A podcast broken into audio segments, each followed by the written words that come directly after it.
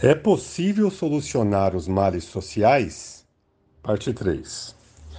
Os intelectuais que lerem minhas palavras certamente dirão: não há dúvida que seja exatamente como o senhor argumenta, mas isto não é suficiente para fazer os criminosos reconhecer a existência de Deus.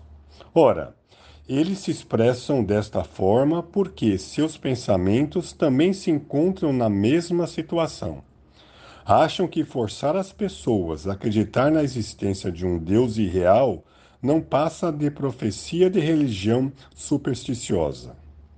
Isto porque, quando nos referimos simplesmente à religião, tais intelectuais pensam baseados nas crenças existentes, o que é natural.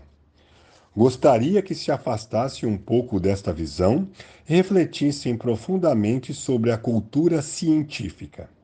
De fato, ela está progredindo rapidamente, apresentando sucessivas invenções e descobertas. E, em comparação com 100 anos atrás, aquilo que era um sonho hoje é realidade. Entretanto, as religiões, e somente elas, não mudaram nem um pouco em relação à época de sua fundação, há milhares ou centenas de anos. É, e, obviamente, não é possível que não surjam dúvidas quando a causa desta contradição.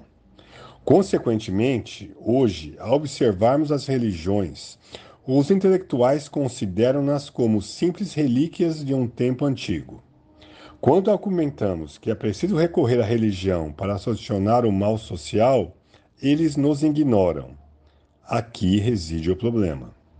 Assim como o progresso da cultura científica vem formando uma época marcante, é preciso que, também no âmbito da religião, ocorra algo semelhante. E não seria surpreendente que surja algo mais avançado que a ciência. Desta forma, também não será de se estranhar que esta nova religião tenha o poder de solucionar os problemas que a ciência não consegue resolver. Se a pessoa conseguir compreender e aceitar o que estou dizendo, não há como não entender o que é a nossa igreja. Modéstia à parte, ela possui um grande poder e, uma vez ingressando nela, a pessoa poderá reconhecer essa realidade facilmente. Raciocinemos. Por mais magnífica que seja uma coisa, se não nos aproximarmos dela, não conseguiremos vê-la. Por mais saborosa que seja uma comida, se não a provarmos, não saberemos seu sabor. Da mesma forma que, se houver um tesouro enterrado e não cavarmos para resgatá-lo, será pura fantasia. Ou seja, algo que, já, que apenas imaginamos de longe e é impossível de ser alcançada. Se ficarmos indecisos, deixando-nos influenciar por boatos e faltas, falsas notícias publicadas nos jornais, e acharmos que somos mais uma religião supersticiosa e trapaceira, rejeitaremos a felicidade. Antes de mais nada, é melhor que a pessoa dê um passo à frente e descubra.